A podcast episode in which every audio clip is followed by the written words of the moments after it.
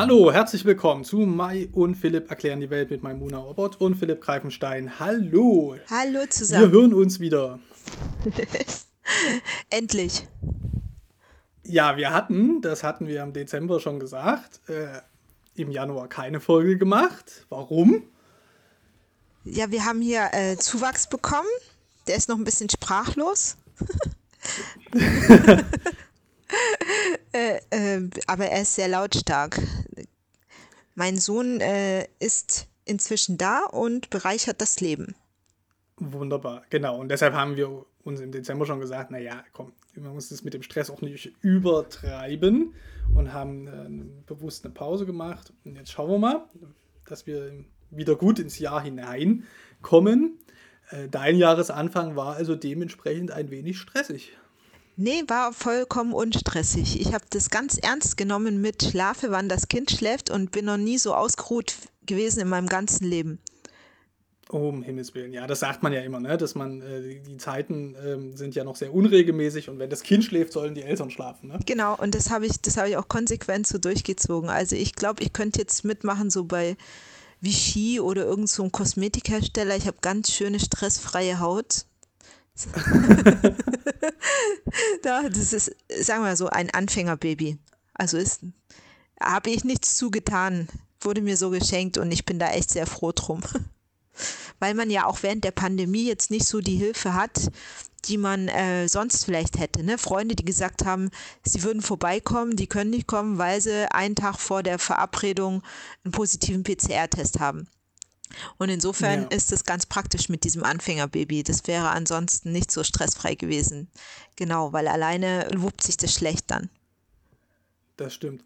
Man sagt ja nicht umsonst, ne, es braucht einen Dorf, um ein Kind großzuziehen. Genau. Und äh, ist sicherlich praktisch, wenn man ähm, ähm, Hilfe hat gleich am Anfang, das ist klar. Mhm. Aber es ist wirklich dreimal sind äh, Verabredungen gescheitert an positiven PCR-Tests. Insofern, das war im Januar, ja, da hat Omikron richtig zugeschlagen. Sind halt äh, doch sehr viele Menschen jetzt auch mit einer Ansteckung betroffen, die vorher das äh, gut vermeiden konnten. Ja. Das stimmt. Genau. Wir wollen heute ähm, ein wenig auch über dieses Thema sprechen, äh, Müdigkeit. Ne? Mhm. ähm, aber bevor wir anfangen, noch ein kleiner Hinweis an unsere ZuhörerInnen.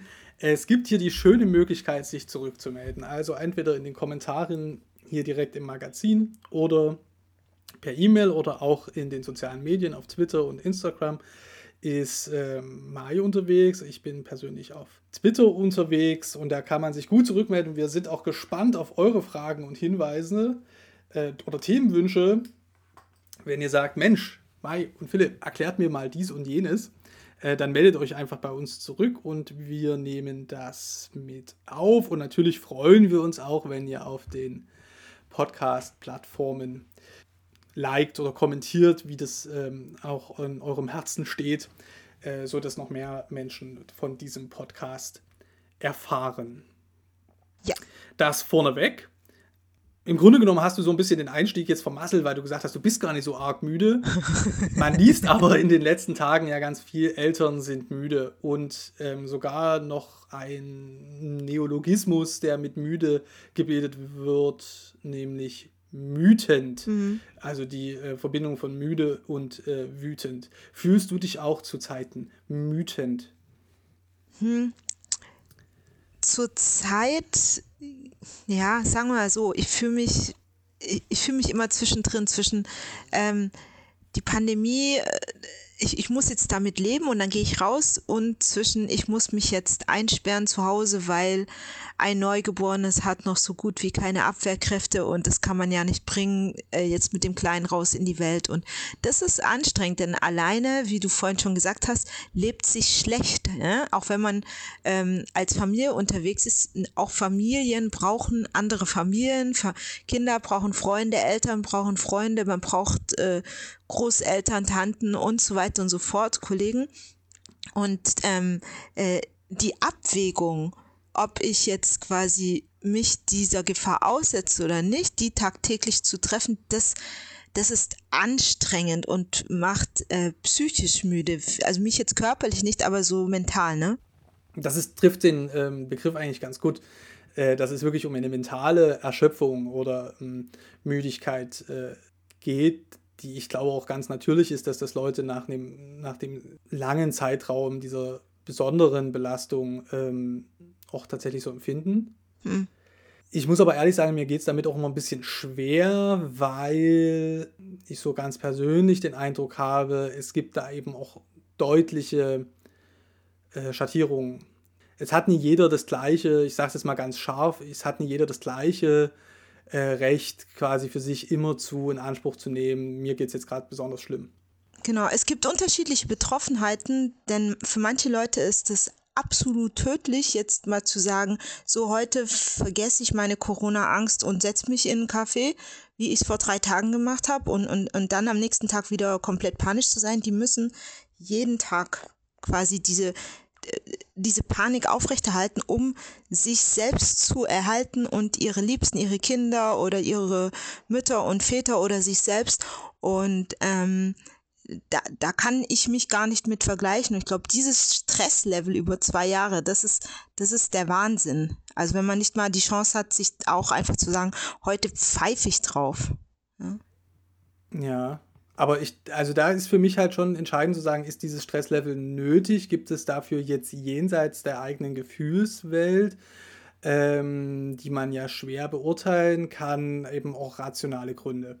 Und da gibt es für mich natürlich eine Gruppe von Menschen, die zu Hause pflegen, die kranke Kinder haben, aber auch einfach, oder alte Menschen zu Hause, die sie pflegen, also die so, ja, ist immer schwer, wie kriegt man jetzt die vulnerablen Gruppen denn mhm. gefasst, ne? Aber sagen wir mal eben im häuslichen Umfeld mit vulnerablen äh, Personen äh, zu tun hat, da kann man genau. das super verstehen und da kann ich das, ähm, ähm, versuche ich dann auch sehr ja. nachzufühlen.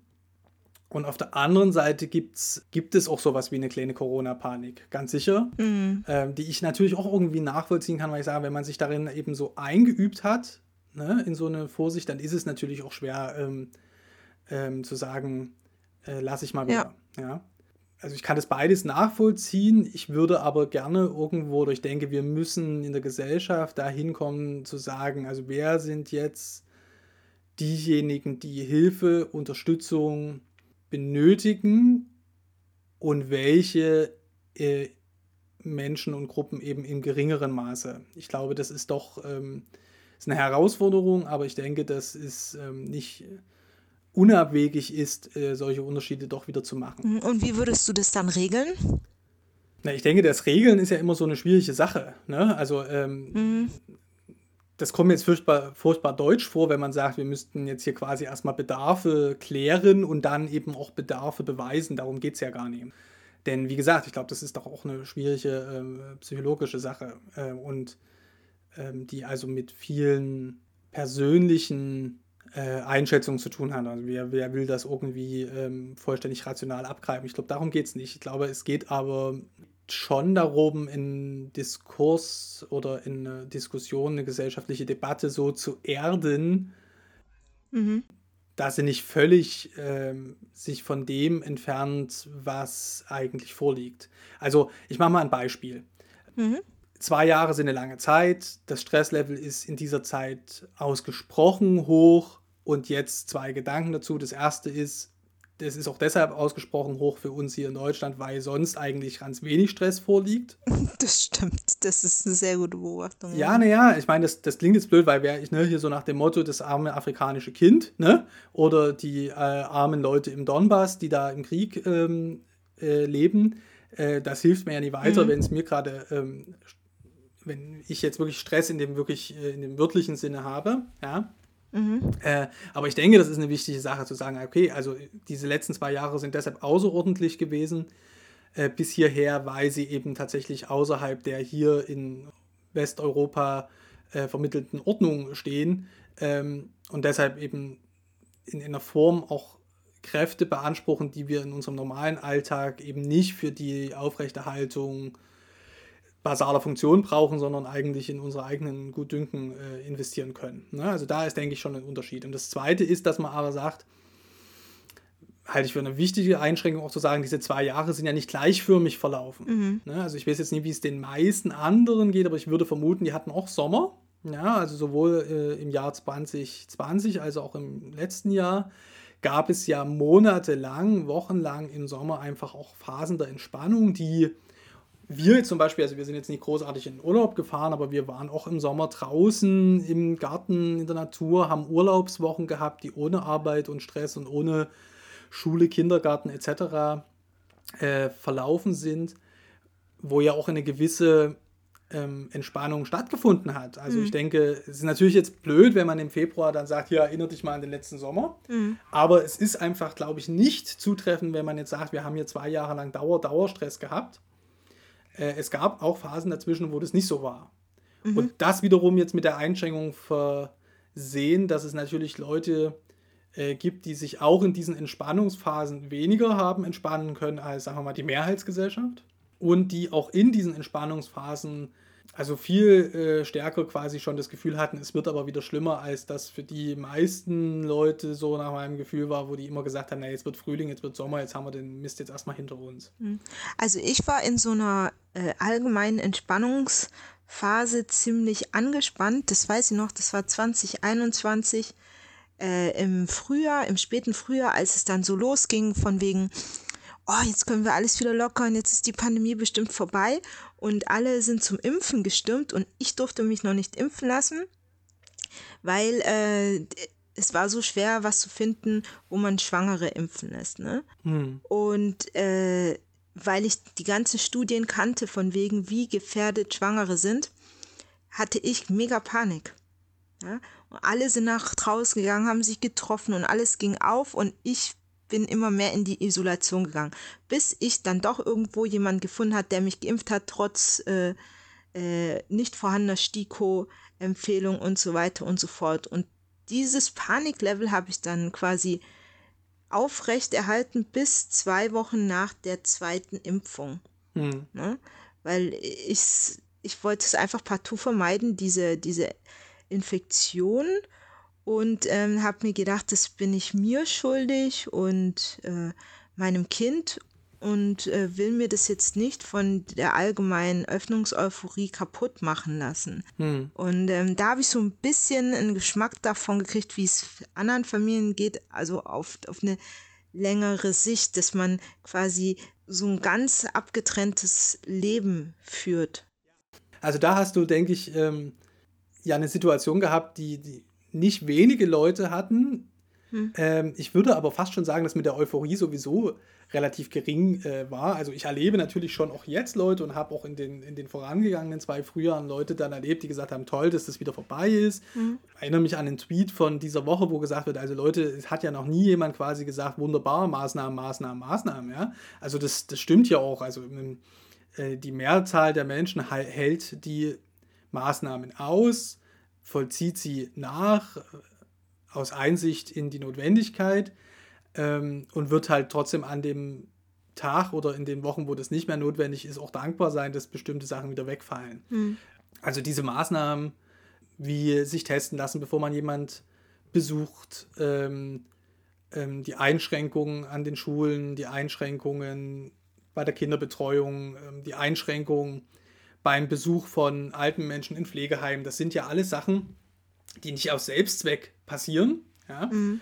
Ähm, und insofern kann man sich ja freuen, wenn die Lage besser wird, wird oder würde. Ja?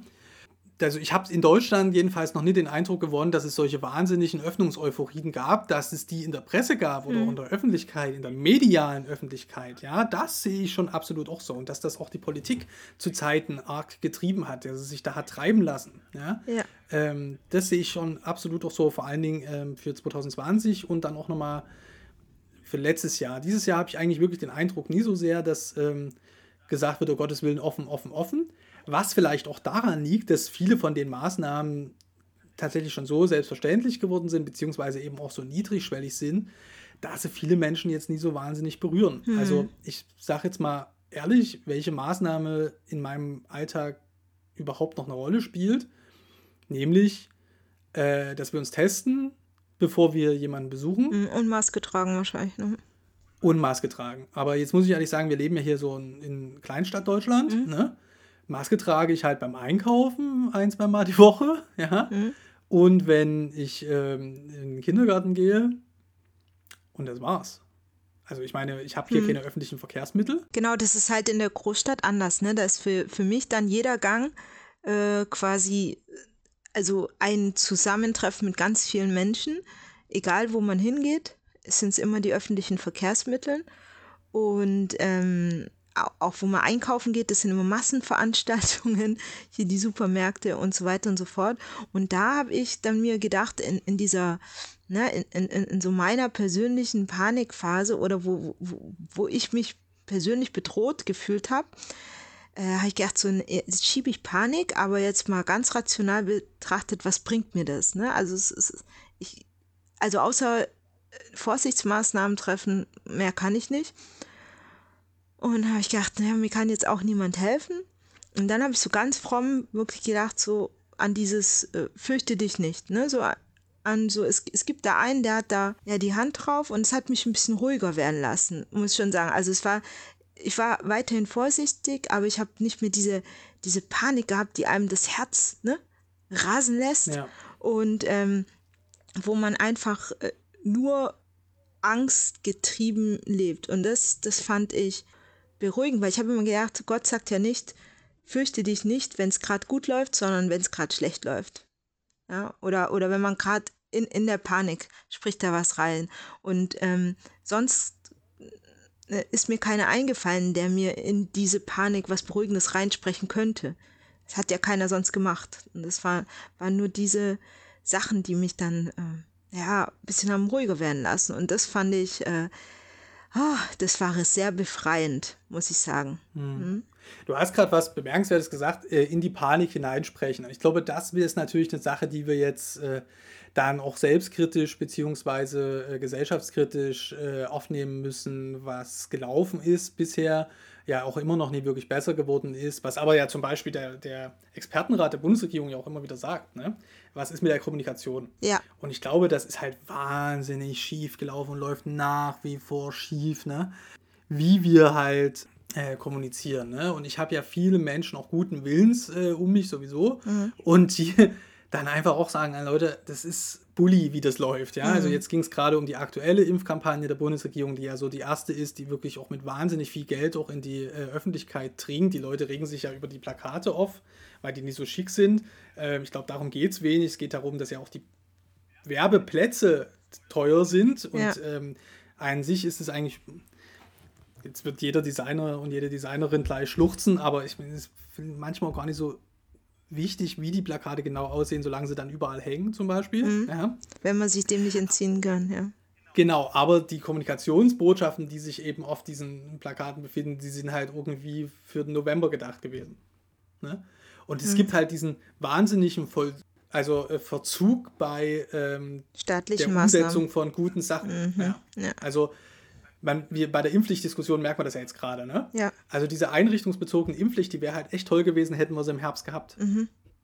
Und jetzt ist er halt umso schwerer äh, umzusetzen. Und bei der allgemeinen Impfpflicht habe ich so fast so das Gefühl, äh, dass die Diskussion und die anhaltende Debatte im Moment eigentlich mehr ähm, schadet, als ähm, dass uns die Impfpflicht äh, was bringt. Ja? Mhm. Denn ich bezweifle jetzt mal stark, dass selbst wenn die jetzt noch umgesetzt würde, dann würde die ja vielleicht ab September, Oktober gelten. Ne? Alles mit Verzug, Verzug, Verzug. Hilft uns das im Herbst. Ja, und ja. die meisten würden es oder so nicht machen. Gestern hieß, sagte äh, der Gesundheitsminister Lauterbach im Fernsehen, 80 Prozent von denen, die sich bis jetzt noch nicht geimpft haben lassen, die sind dazu entschlossen, das auch weiterhin nicht tun zu lassen. Also man kann von denen, die sich noch nicht haben impfen lassen, höchstens noch 20 Prozent überzeugen ich glaube, man kann mit, äh, mit niedrigschwelligen Angeboten, über die wir ja auch mal viel geredet haben und die es lokal und regional ja auch gab und gibt. Ja? Mhm. Also es gibt ja, äh, Bremen wird ja immer gerne gesagt, aber das gibt es ja woanders noch in Deutschland auch, wo mhm. sich wirklich richtig gekümmert wurde von den Kommunen, von den unterschiedlichen gesellschaftlichen AkteurInnen da vor Ort, dass sowas äh, eben auch in die ähm, in die eher impfskeptischen Communities ähm, reingetragen wurde. Das sind Mhm. ja nicht nur äh, Migranten, wie immer gerne gesagt wird, ja, sondern eben zum Beispiel, das ist ja, also wir haben ja die Korrelation, ne, werden wir mal gucken, ob daraus vielleicht dann irgendwann mit wissenschaftlichen Untersuchungen auch eine Kausalität wird. Aber es ist ja auch eine soziale Frage. Es ist eine Frage der Wirtschaft. Ja. Ja. Und wenn ich ähm, sehe, wer zum Beispiel zu den Kinderimpfungen geht, wer äh, die Kinder impfen lässt, auch ohne STIKO-Empfehlung, dann haben wir es da einfach mit einem engen bildungsbürgerlichen Milieu zu tun. Natürlich mit Franzen, das ist klar. Ähm, aber das ist eben keine Massenbewegung. Ne? Ich glaube, dass wir die Impflücke mit einer Pflicht nicht schließen werden können. Wir werden vielleicht noch ein paar Leute erwischen, die bisher skeptisch waren, aber eher nicht mit, äh, mit, dem, mit der Impfpflicht, sondern wirklich mit diesen niedrigschwelligen Impfmöglichkeiten, also die man auch ausbauen sollte und die man nie sein lassen sollte, bloß weil man sagt, es hat ja keinen Zweck. Ja? Aber ich, es hält sich ja auch unter diesen Maßnahmekritikern und Corona-Schwurblern ja, äh, irgendwie die mehr, dass quasi dann äh, eingekerkert wird, wer sich nicht impfen lässt. Das ist ja Quatsch. Ja, also erstens muss das Ding ja irgendwie kontrolliert werden müssen und da sind wir ja schon ganz weit entfernt. Ne? Stichwort Impfregister, Stichwort äh, exekutive Gewalt. Ja. Äh, ne? Wer kontrolliert das eh? Und das andere ist, dass wenn selbst dann, wenn es kontrolliert wird, werden halt Geldstrafen ausgesprochen. Und das ist dann wiederum auch wieder eine soziale Frage, weil wenn das jetzt zum Beispiel dann eher wirtschaftlich schwache Menschen erwischt mit der Geldstrafe, bezahlen die das dann, bezahlen die das nie, können die das nicht bezahlen und dahinter steckt ja irgendwie die Angst, die gehen dann ins Gefängnis, weil das dann Beugehaft ist oder sowas. Und da würde ich jetzt mal stark vermuten, aber ich bin ja nie die äh, Juristin hier, sondern du, aber ich würde ja stark vermuten, das wird in Deutschland eh nicht so gemacht. Naja, theoretisch besteht dann die Möglichkeit, aber äh, durchsetzen wird es äh, kaum einer. Ja. Ja. Also man kann ja, also äh, Beugehaft gibt es ja für viele. Es ist ja, ist ja die Frage, äh, ja, wie sehr möchte man sich an dieser Front verkämpfen? Das ist die Frage. genau. Und zu welchem gesellschaftlichen Nutzen? Also ich Ja. meine, man muss den Schwurbler nicht entgegenkommen. Ne? Man Genau. muss seinem eigenen Unglück nicht entgegengehen, finde ich immer. Ja. Und die haben das jetzt in diesem, in dieser Corona-Saison, also jetzt äh, Delta Omega, also im Herbst bis heute, war die in Anführungszeichen drohende Impfpflicht das Mobilisierungsthema schlechthin.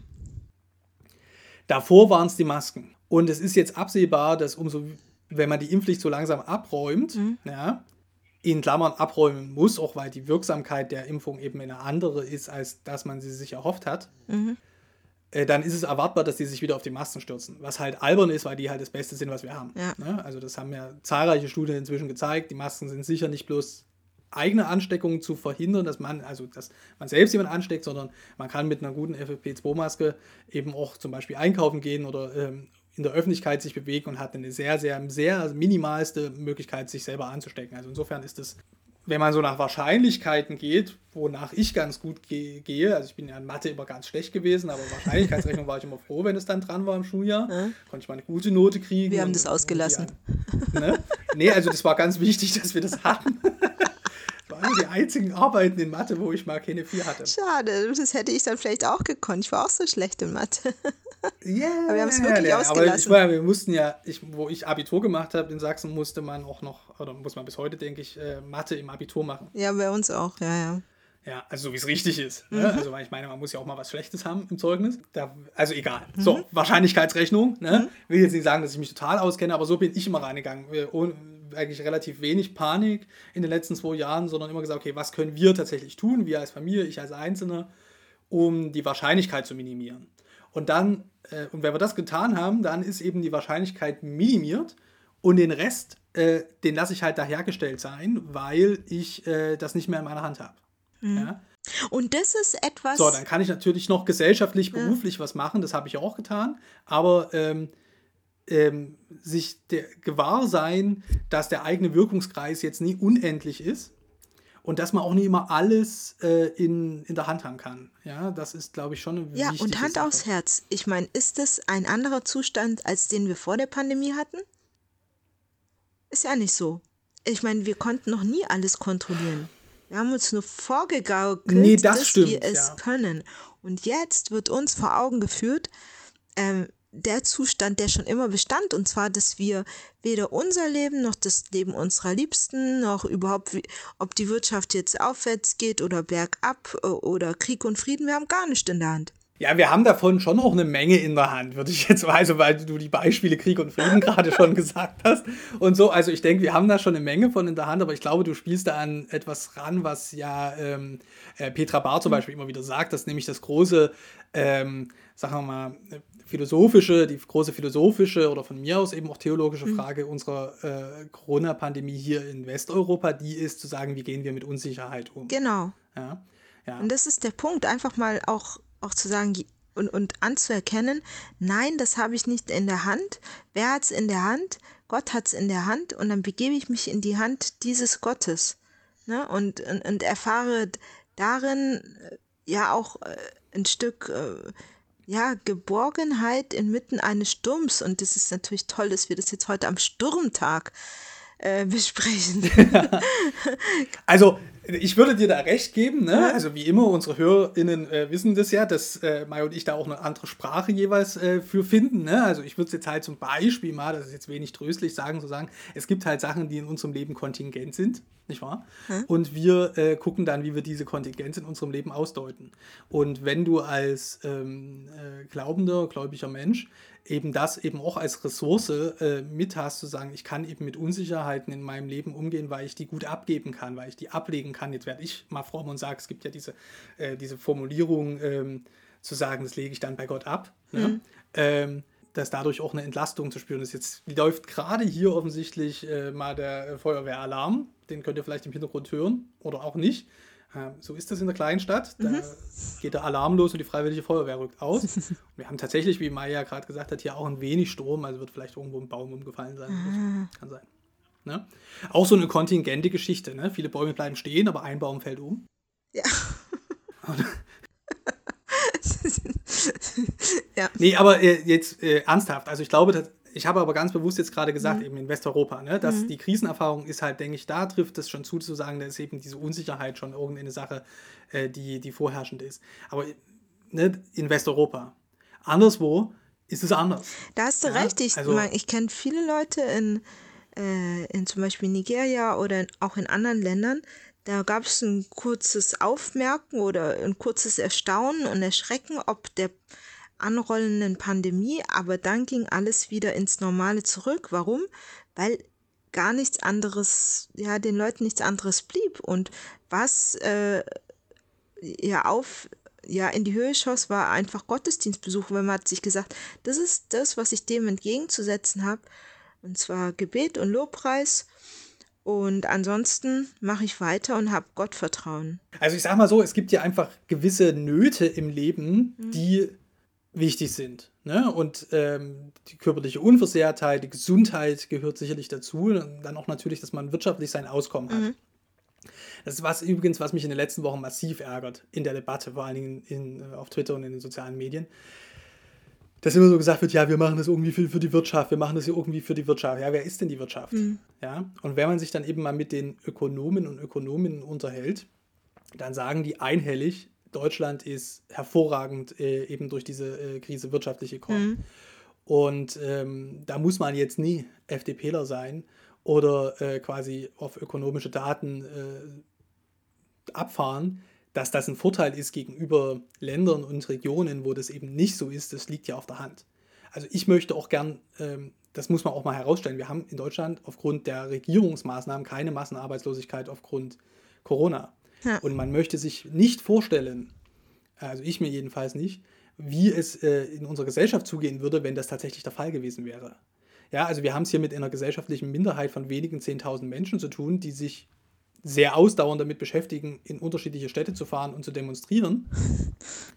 Plus äh, jeweils vor Ort ähm, Menschen, die ähm, sich Sorgen machen, die das auch mitmachen. Aber stellt euch mal vor, was in diesem Land los wäre, wenn wir Massenarbeitslosigkeit hätten. Mhm. Ja? ja? Also insofern. Ähm, das will ich mir nicht vorstellen. Ja, genau. Ne? Also ich, es ist einfach so, da sage ich mir, äh, es ist eine Geringschätzung gegenüber wirtschaftlichen Zusammenhängen, die sich eben auch nur die Leute leisten können, die es haben. Nichtsdestotrotz greifen greift das ja alles doch in die Familien stark ein. Und es gab jetzt gerade diese Woche neue Zahlen einer langfristigen Untersuchung, die läuft über äh, Familien äh, während der Corona-Zeit und vor allen mhm. Dingen, wer arbeiten geht und wer nicht. Und da wird ganz deutlich, dass es vermehrt eben die Frauen sind, die Mütter sind, die eben aufhören zu arbeiten. Je nachdem, in den Wellenzeiten sieht man das ähm, extrem. Also bei den einzelnen wirklichen großen Corona-Wellen, dass also da 15, 20 Prozent der arbeitenden Mütter ihre Berufstätigkeit aufgeben. Und das ist schon auch eine Sache, die man zur Kenntnis nehmen muss.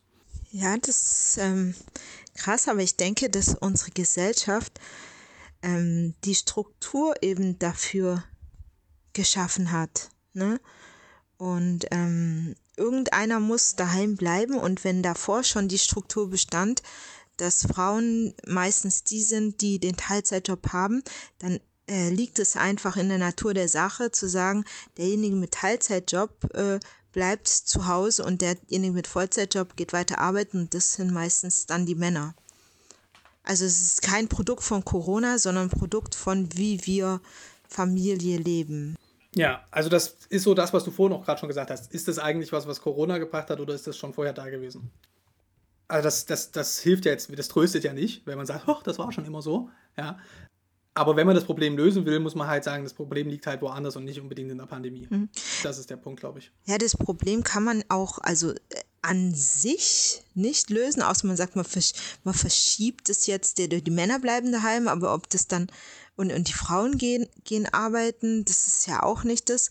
Ähm, ich würde sagen, da muss man woanders ansetzen. Zum einen müssen, äh, also ist die Frage, müssen Familien Väter und Mütter überhaupt diese 40 Stunden äh, leisten in einer Gesellschaft, wo das ähm, ja, wo das jede Familie zerbrechen würde. Also wenn beide Partner Vollzeit äh, arbeiten, das ist einfach der Wahnsinn. Da kommt man ohne Kita und so, kommt man eben nicht über die Runden.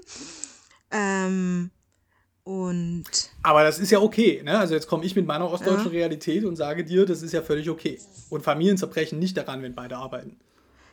Nee, Denn es gibt Kindergarten, es gibt Schule, es gibt Hort. Ja, aber ich nicht bin ja auch Kindergartenkind und Hortkind. Also man, man kann so aufwachsen, ohne dass man äh, Schaden davon, äh, ähm, ähm, äh, davon zieht. Ja? Genau, aber nicht ähm, während der Pandemie. Das ist halt der Punkt. Da müsste, ja. es, müsste, es müsste einfach die Option geben, ähm, zum Beispiel zu sagen, ja, wenn ich daheim bleibe, dann habe ich kriege ich auch Rentenpunkte, zum Beispiel, ne, für mhm. Care-Arbeit. Die müsste aufgewertet werden. Dann wäre es auch nicht so ein, äh, ja, ein, ein, ein, ein Opfer, wenn ich daheim bleibe, denn ich leiste ja auch genauso Arbeit. Das ist eben der Punkt. Oder äh, man sagt, Care-Arbeit äh, wird nicht nur in Rentenpunkten, sondern wird auch äh, per se vergütet, zum Beispiel. Ähm, weil dann wäre das Ganze für die Familien wirtschaftlich besser lebbar gewesen. Ja. ja. Das, ja. ist, das ist der Punkt, an dem ich ansetzen würde, weil nur zu sagen, ja, dann sollen die Frauen nicht daheim bleiben, sondern die Männer, das ist ja Quatsch, weil das ist ja dasselbe in Grün. Ja, nee, also wir, wir hatten ja in den Krisenzeiten jetzt auch immer mal so Sachen wie erleichterte Kinder ähm, Krankentage etc. Mhm. etc. Und die Frage ist halt, und das ist, denke ich, eine wichtige Frage, weil politisch gesehen ja Familien eher weniger eine Lobby haben und sich dann auch noch in dieser unglücklichen Frage, wir bearbeiten das ja in unserer Familienkolumne Gotteskind und Satansbraten mit mhm. Daniela Albert immer wieder in diesen eigentlich wichtigen Fragen eben auch noch zu fetzen. Ne? Also da geht es ja ganz häufig darum, äh, mein Familienmodell ist besser als deins. Mhm. Ja? Statt zu sagen, was haben eigentlich Familien für, egal welche Modelle sie leben, äh, für gemeinsame Bedürfnisse und sich dafür politisch einzusetzen. Ja. Das geht ja doch recht schnell unter. Und äh, ich denke, das ist zum Beispiel, also die Aufwertung von Care-Arbeit ist in unserer Gesellschaft sicherlich ein langfristiges Projekt, vor allen Dingen, weil es natürlich auch in so Sachen wie Globalisierung, Klimawandel und ähm, äh, Automatisierung von Arbeit mit reinspielt. Hm. Ja? Also ist es, ist es denn tatsächlich überhaupt notwendig, dass man, dass alle quasi sich an diesen 40 Stunden oder 38,5 Stunden orientieren? Ja. ja. Glaube ich auch nicht, ja. Äh, wobei ich halt äh, sage, das wird jetzt nicht die eine politische Lösung geben, wo man sagt, ach, das ist es jetzt für alle. Ja? Mhm. Also ich, da bin ich zum Beispiel sehr skeptisch, ob so ein ähm, Grundeinkommen denn wirklich der, dasjenige ist, was, wo man sagt, okay, hier, das, ähm, das löst jetzt alle Probleme. Hm. Aber das liegt jetzt vielleicht auch einfach daran, dass ich ohnehin recht skeptisch bin, wenn jemand sagt, ich habe hier eine Lösung für alle Probleme auf einmal. Ja? ähm, das scheint mir nicht äh, zielführend zu sein. Ich glaube, ähm, insofern kann zum Beispiel das wir ermöglichen des Vätern äh, leichter zu Hause zu bleiben auch eine wichtige Rolle spielen. Ne? Mhm. Eingedenk der Begrenzungen, die das hat. Ne? Also wir, wer, wer nimmt denn mehr Elternmonate äh, als äh, männlicher Partner? Das sind halt einfach auch die Leute, die sich das leisten können. Mhm. Das ist halt einfach so. Ja? Man ist ja auch nicht blöd und die Leute, die das machen, äh, nie auf den Kopf gefallen. Und äh, da wird halt einfach auch kalkuliert, können wir uns das als Familie leisten. Ja? Und in diese, in diese Rechnung geht halt mehr ein als nur das pure Überleben, sondern natürlich auch der erhebliche Lebensstandard, den man sich so erarbeitet hat und von dem man jetzt dann eben nie Abschied nehmen will. Das kann man auch nachvollziehen, auch wenn man das zu Zeiten natürlich. Ähm aber ich denke, das spielt schon auch eine Rolle. Ja? Also wir sehen auch hier, das sind eher eben bestimmte gesellschaftliche Milieus, die diese, diese Angebote in Anspruch nehmen und andere eben nicht. Und mein ganzes Gefühl halt ist immer auch wieder zu sagen, ja Leute, darum geht es doch gar nicht. Ja? Mhm. Also die hoch ausgebildeten, gut bezahlten Menschen in unserer Gesellschaft, die werden schon auch gucken, wo sie bleiben. Ne? Die die fitzeln sich das auch zusammen und die gucken halt auch mal, welche Möglichkeiten sich ihnen bieten.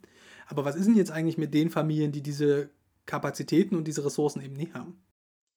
Ja, die fallen hinten runter. Ich denke auch, ähm, ja, 60 Prozent Elterngeld ist ja nicht für alle Leute gleich einem, einem äh, lebbaren Einkommen und, und so weiter und so fort. Also ja. Das ist, das ist schwierig. Also ich denke, man muss wirklich an, an dem Thema Care-Arbeit und äh, Wochenarbeitszeit ansetzen für Familien. Ähm, genau, damit man die Leute nicht äh, ja, vor, vor, die, vor die Wahl stellt, immer das eine oder das andere zu wollen. Ja, mhm. und ich, und ich würde halt sagen, wir brauchen halt so einen Teil auch so ein bisschen eine ostdeutschen Antwort darauf, nämlich zu sagen, also Familien, die das aus eigener Kraft nie stemmen, die brauchen halt weiterhin auch staatliche Unterstützung. Ja. Und das heißt, da ist auch die Notwendigkeit eben für den Ausbau von der Kinderbetreuung eigentlich da. Ne? Ja, ich glaube, das gibt's.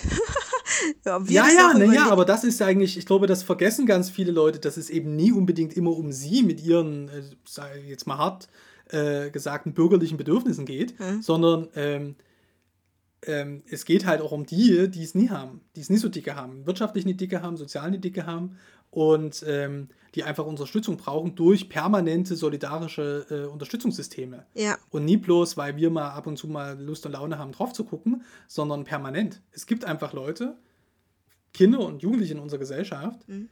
die ihre gesamte Jugend- und Kinderzeit Unterstützung brauchen von dritten Personen. Mhm. Weil es dieses Dorf nie gibt. Ja. Für sie. Ja, aus welchen Gründen jetzt auch immer. Und für die sind auch so Nachrichten wie, wir machen hier mal die Schulen dicht oder wir machen mal Digitalunterricht eine ganz andere Sache als für Leute, die das leisten können. Das stimmt. Und äh, irgendwo im, im Herzen wissen das ja auch die Leute, die es leisten können, irgendwie ja schon. Aber es wird halt doch unter dem Andrang der eigenen empfundenen oder tatsächlichen Not gerne vergessen. Das stimmt. Und ähm, es gibt schon sowas wie eine Notkonkurrenz. Ja, in Stuttgart ist es auch so. Also wir haben, wir haben Kitas und wenn man halt keinen Platz kriegt, dann äh, muss man eben Geld haben, um eine der privaten Kitas zu zahlen. Und klar, niemand möchte das gern zahlen, aber manche können es zahlen und manche halt nicht. Und äh, die, die es zahlen können, die, die maulen dann zwar, aber haben dann einen Platz und haben die Betreuung und die, die es nicht zahlen können, ja, die gucken dann mhm. in die Röhre. Das ist ja, äh, ich glaube, auch ein endloses Thema. Ich sitze ja hier in Thüringen mhm. ne? und wir haben hier in Thüringen die beiden letzten, also nicht bloß das letzte, sondern die beiden letzten äh, Kindergartenjahre frei, kostenfrei. Ja, das ist super. Und die Infrastruktur ist halt da. Ne? Mhm. So, jetzt hat es natürlich historische, wirtschaftliche, äh, auch sozialpolitische Gründe, aber man darf mal darauf hinweisen, wir führen solche Debatten mhm. um Kinder und Familien und Jugendliche in Deutschland immer auf so einem hochluftigen ideologischen äh, Level. Ne? Mhm. Welche Schulform ist die beste? Da kriege ich schon die Kratze. Ja? Äh, geht auch nicht darum, welche Schulform das Beste ist. Also jede Schulform braucht bestimmte Grundbedingungen, um überhaupt gut zu sein. Und dazu gehört ja eine gewisse soziale Durchlässigkeit und dazu gehört eben auch eine gewisse finanzielle Ausstattung. Mhm. Und solange wir darüber nie reden, sondern lieber über solche Feinheiten, ja, wie eben ähm, bestimmte pädagogische Konzepte oder nicht. Ja? Da sage ich mir immer, dafür bilden wir doch Fachkräfte aus. Ja. ja? Das soll, lass die dann doch auch bitte machen. Ja. ja? Äh, aber gesamtgesellschaftlich gesellschaftlich müssen wir uns dann gucken, dass wir die Grundlagen dafür schaffen.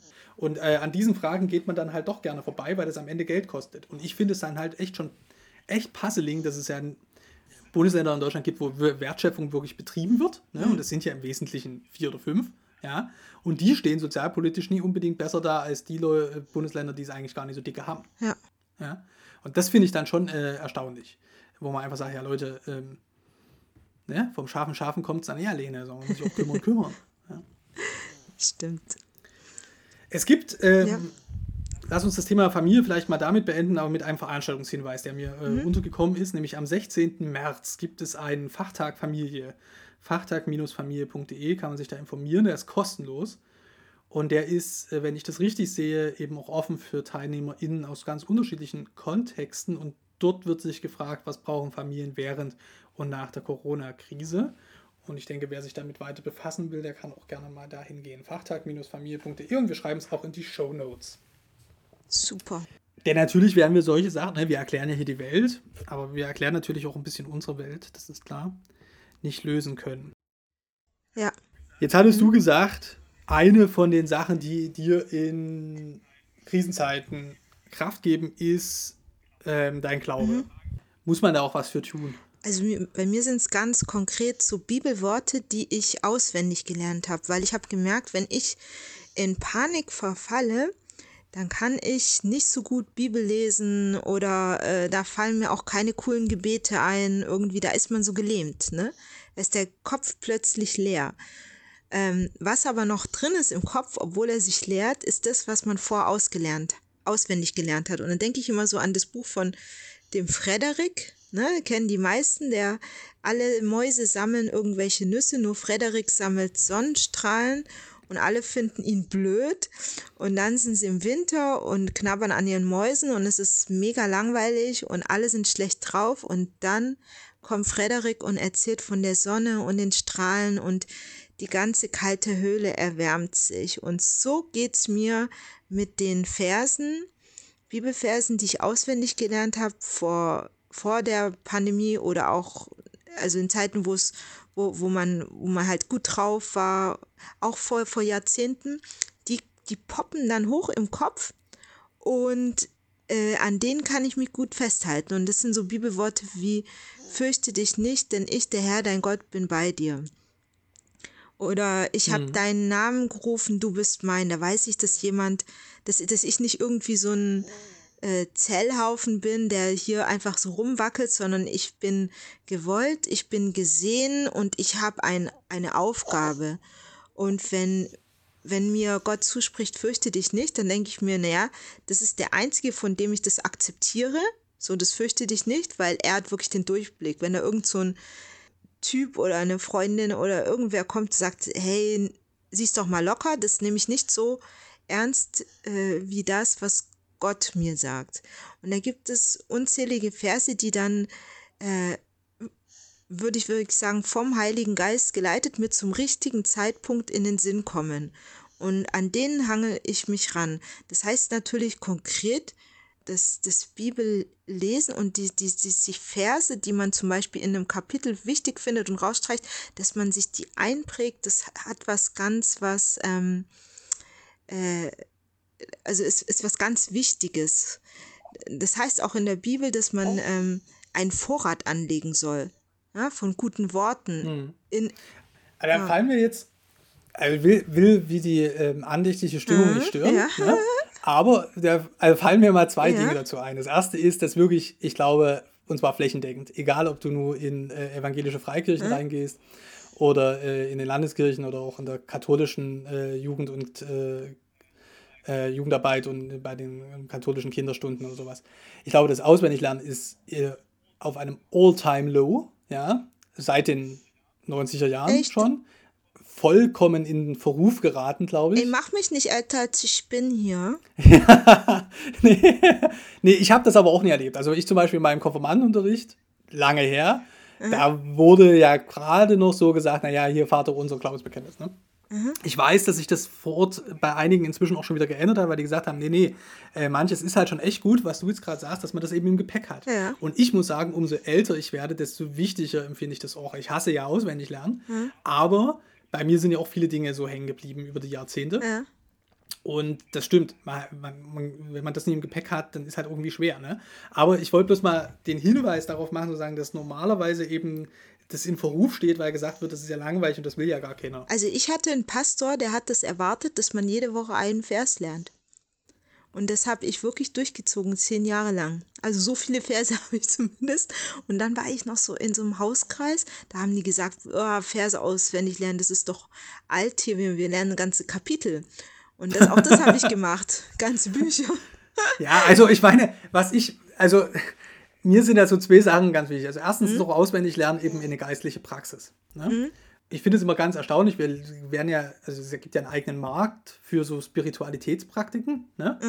Und da wird ja unter mancher flippiger äh, Überschrift was verkauft, was eigentlich schon total alt ist. Ne? Ja. Und dieses sich ganz bewusst Sätze vorhalten und äh, über Sätze nachdenken, Sätze meditieren, Sätze wiederholen, ja, äh, da Ja. gibt es halt mannigfaltige Methoden und das ist alles nicht fürchterlich neu und das hat tatsächlich viele, viele Leute über Jahrhunderte getragen. Also ich erinnere mich da immer auch an die Tauf- und Konformationssprüche, die viele Leute eben auch in einer besonders schönen Druck zum Beispiel ähm, am Bett oder äh, über dem Tisch oder wo auch immer haben hängen oder auch das Kreuz im Raum irgendwo aufgehangen haben. Ja, ähm, das sind ja ganz alte, ich sage jetzt mal unsexy ähm, Methoden, eben sich an bestimmte Dinge zu erinnern.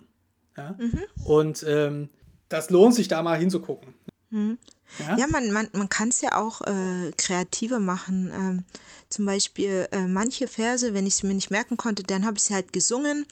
Ich bin so oder so ungeniert und singe immer, auch wenn ich spazieren gehe. Und da kann man ja mal den Vers singen, vertonen. So zum Beispiel. Das ist ja, Gut, klar, aber der, der, der zweite Punkt, der mir gerade eingefallen ist bei der schönen Geschichte mit, dem, äh, mit der Maus, ne? Es gibt eine Saisonalität im Leben. Ähm, aktive Phasen, passive Phasen, ähm, christlich-religiös kann man sagen, eben Aktion und Kontemplation, ne? Ähm, ja oder, Jahreszeiten. oder, oder Wüste und, und ähm, Oase. Genau, so. Und ich glaube, das ist zum Beispiel was, was, zum, was äh, uns vor, wo es einen Unterschied gibt zwischen vor und äh, nach Corona und während Corona. Ich glaube, vor Corona haben wir uns eben auch in unserem sehr privilegierten westeuropäischen Sein hier darauf eingestellt, spielt für uns kaum eine Rolle. Ne? Also außer, dass man halt im, jetzt mal ganz spitz gesagt, ne, wir fahren in den Winterferien eben in die Berge und in den Sommerferien ans Meer. Ja, aber, ähm, aber das, dass es einfach eine Zeit gibt, in der man durch die Zeitenläufe, durch was auch immer passiert, eben dazu gezwungen ist, ganz bei sich zu sein oder vermehrt bei sich zu bleiben, im Privaten, in der Familie zu bleiben, in, äh, im eigenen häuslichen Umfeld zu bleiben. Und es Phasen gibt, wo das eben nie der Fall ist, wo äh, bewusst gesagt wird, äh, nee, da ist jetzt eben Frühling oder Sommer oder wie auch immer, ja, also jetzt metaphorisch gesprochen. Ja. Ähm, das ist doch etwas, was ich denke, für viele auch eine neue Erfahrung ist.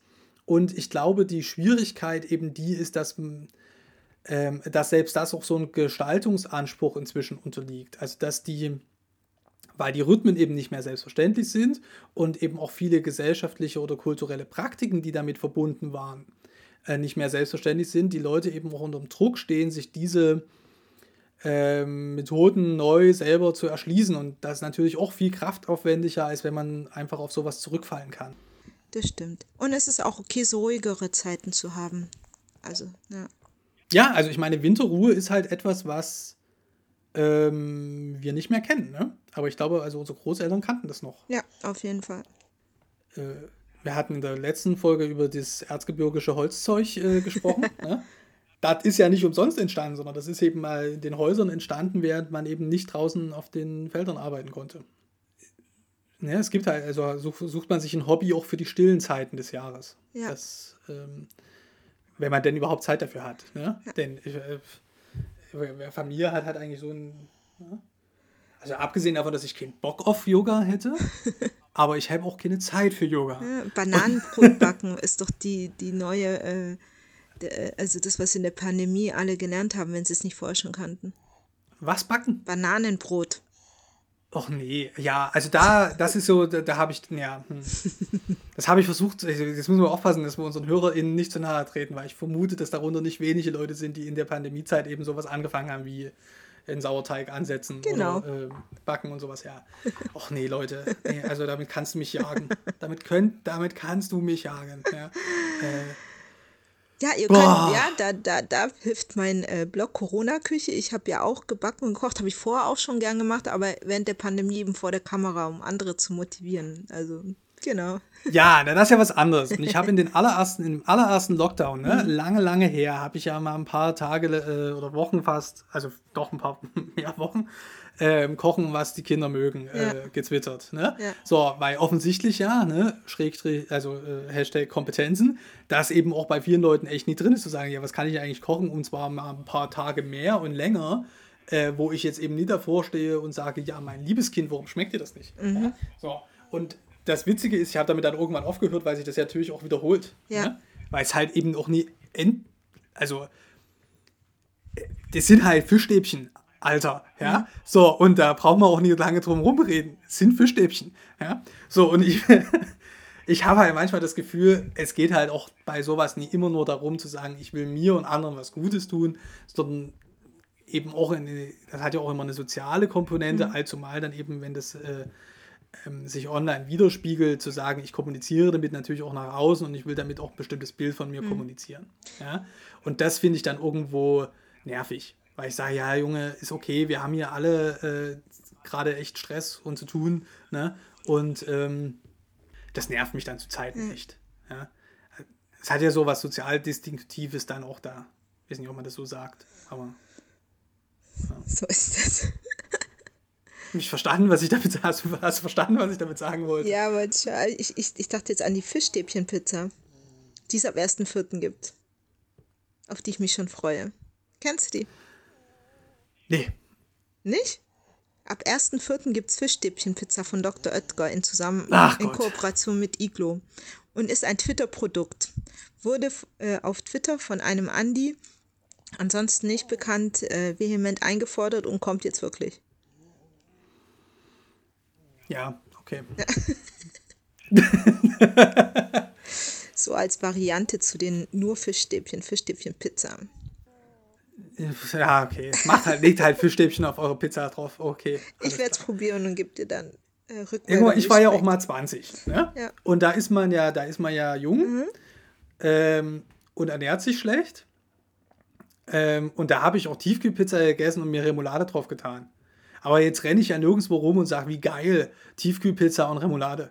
Ja? Und vor allen Dingen fange ich nicht jetzt mit über 30 an, Remoulade selber zu machen, um sie auf selbstgemachte Pizza zu hauen und zu sagen, hm, schau mal, Pizza mit Remoulade. Also das ist halt der Punkt. Wenn man sagt, okay, steh doch mal zu eurer Räudigkeit. Ja. Ja? Und Pizza, äh, Tiefkühlpizza mit Remoulade ist räudig. Fischstäbchen auf Pizza legen ist räudig. Ja? So, jetzt steht zu eurer Räudigkeit, esst das, werdet glücklich dabei. Tut von mir aus Ananas irgendwo hin oder was auch immer für Obst in euer Essen. Ja? Es ist aber räudig. Und dann sagt es auch. Ja? Und nie immer dieses, dieses Pseudo-Zeug zu sagen, ja, das ist jetzt aber dann doch irgendwie, da müsst ihr mich dann trotzdem dafür mögen. Nein, ist das? Ist deine Fischstäbchen auf deiner Pizza? Aber sei dir gewahr, ich finde es scheiße. Okay. So. Das musst du jetzt mal raus. Ich sehe dich schon als Kreuzritter für die Bewahrung der, eine, einer traditionellen Esskultur. Ich halt dann esst halt fertig essen. Da habe ich ja nichts dagegen. Ja? Aber man muss doch nicht so tun, als ob das was Cooles wäre. Ja? Man muss generell nie alles, was man tut, immer äh, verteidigen wollen. Und ich glaube, das ist vielleicht auch eine Motivation dahinter, die ähm, unterschätzt wird. Es geht natürlich gar nicht so sehr immer nur darum zu sagen, ich stelle mich gut dar, sondern ähm, Scham ist hier das eigentliche Thema. Man schämt sich und will sich verteidigen. Ja. Und das ist ja Quatsch. Man muss sich ja da- dafür nicht schämen. Ja? Und äh, So. wie holen wir das jetzt von da wieder zurück? Aber du hattest ja gesagt, es sind so Sprüche, die man sich merken kann und sowas. Für mich ist das ja ein Tischgebet gewesen. Vor allen Dingen in den, in den zwei langen Lockdowns 2020 war das für mich ein Tischgebet, weil wir mhm. ähm, waren ja da zu Hause und haben da, wir beten halt am Tisch. Ja. Aber nie irgendwie ähm, ähm, frei. So, so, ja, so Standard-Tischgebete halt. Ne? Mhm. Alle guten Gaben. Und äh, auch darunter eben, ne, wegen auch Kindern, äh, eigentlich so ein Kindertischgebet. Jedes, jedes Tierlein, Tierlein hat sein Essen, jedes Blümlein trinkt von dir. Und jetzt du? Hast auch unser nicht vergessen. Guter mhm. Gott, wir danken dir. Das ist schön. Und ja. dieses hast auch unser nicht vergessen hat mich da in, an manchen Tagen echt schon auch gepackt, wo ich gesagt habe, mhm. jo, ne? So, hast auch unser nicht vergessen. Und ich glaube, das ist was, doch eine Wahrnehmung, die viele Leute, egal ob es ihnen nun schlimm geht oder weniger schlimm gegangen ist. Und ich finde den Unterschied wichtig, den soll man machen. Ne? Mhm. Ähm, nicht alle Leute haben gleich viel anders, ähm, ja. sich ungesehen vorzukommen. Aber ähm, ganz unabhängig davon, hast auch unser nicht vergessen. Also mich hat das doch äh, gerührt und man könnte jetzt sagen, ja, ne, das ist also so ein Gefühl schlechthiniger Abhängigkeit, nicht wahr? Mhm. Oder eben, ähm, du würdest es wahrscheinlich anders sagen. Es sagen, hat dich getragen. Ja, es hat dich. Ja, ne? Ich kann das Wort tragen in diesem Kontext, da denke ich sofort an den Strand. Ja. Und dann ist ja. halt, dann ist halt vorbei. Ne? Okay. Aber ich meine, ne, dass ich mich darüber lustig machen kann, über diese Geschichte mit dem Strand mhm. und den Fußspuren, ne, liegt halt mhm. eben auch darin, erstmal begründet, dass ich mir die irgendwie gemerkt habe. Das stimmt. Habe ich jetzt im Grunde genommen das gleiche gemacht, was ich gerade eben gesagt habe. Ne? Also dieses, mhm. äh, und manchen und viele Leute tröste die Geschichte, auch äh, wenn ich mich drüber lustig mache. Ähm, ja. Ich mache mich ja auch nur deshalb drüber lustig, weil die halt arg kitschig ist. Ne? Das. Als ich das das erste Mal gelesen habe, fand ich es toll. Aber es ist auch so ein Insider, müsste man eigentlich erklären. Nee, glaube ich, müssen wir nicht erklären. Okay. Nee, müssen wir, nee, echt nie. Also ich meine, wer hier diesen Podcast hört, der weiß, es gibt diese Geschichte mit dem Strand und den Fußspuren und ja. da. Äh, lass uns mal so langsam zum Ende kommen. Äh, mir wurde von unseren Leserinnen gesagt, das ist wunderbar, dass ihr jetzt auch einen Laber-Podcast macht. Mhm. Ja, und dann sage ich, Gottes Willen, das soll ja kein Laber-Podcast sein. Mhm. Außer natürlich, dass wir ja schon miteinander reden. Äh, ja. Wir werden also in den nächsten zukünftigen Ausgaben wieder auch ein Thema haben, was eindeutig über der Ausgabe steht, denn wir wollen euch ja die Welt erklären. Und haben ja auch ganz viel zu erklären, äh, denn wir wissen ja echt Bescheid. Das kommt also in den nächsten Monaten äh, sicherlich auch wieder. Wir sind sehr lebenserfahren. Ja, sehr lebenserfahren. Du bist sehr lebenserfahren? Sehr, sehr, ja. Sehr, sehr, sehr. Ich hatte jetzt einen runden Geburtstag hier. Ja, da können wir auch sagen, du bist 40 geworden, ne? Genau, also hier, ich habe das Schwabenalter und äh, von mir könnt ihr jeden Ratschlag annehmen. Das ist gefahrfrei. Das würde ich jetzt für meine Ratschläge nicht in Anspruch nehmen. Wir sind auch nicht 40. nee, genau. Das, das muss ich mir merken, dass ich das dann sage. Ja, aber das ist ja noch ein bisschen hin. Ne? Ja. ja, also wir, die nächsten Ausgaben werden sich wieder mit dem klar definierten auch Thema auseinandersetzen. Und wenn ihr da Hinweise habt oder Wünsche, dann äh, sagt uns das ganz gerne. Aber es war schön, auch mal so ein bisschen äh, zu reden und sich zu orientieren. Und ich denke, es sind auch so ein paar Gedanken dabei gewesen, wo man sagt, okay, daran können wir weiter äh, mitdenken. Also, Mai. Ja, Philipp. Ich wünsche dir ein paar schöne Tage, ausgefüllte mhm. Tage mhm. und ähm, dass du weiter so ruhig und entspannt bleibst. Danke. Und ich, ich wünsche dir, dir ein, ein gutes durchgetragen werden durch jeglichen Sturm. so genau. ganz, äh, also zweideutig. Genau. genau. Gut. Also, macht's gut, Mai, mach's gut. Und wir hören uns nächsten Monat wieder. Bis dahin. Tschüss. Ciao. Hi, ich bin Eva. Gemeinsam mit Max und Philipp habe ich 2017 die Eule gegründet, das Magazin für Kirche, Politik und Kultur. Gemeinsam mit unseren AutorInnen machen wir Kirchen- und Religionsnachrichten für eine neue Generation. Dabei brauchen wir deine Unterstützung. Mit einem Eule-Abo bezahlst du den unabhängigen Journalismus der Eule, denn wir werden von keiner Kirche finanziert. Du sorgst dafür, dass wir unsere AutorInnen fair bezahlen können und leistest damit einen Beitrag für die Stimmenvielfalt in den Kirchen. Ab 3 Euro im Monat bist du dabei. Mach mit und schließ jetzt ein Eule-Abo ab.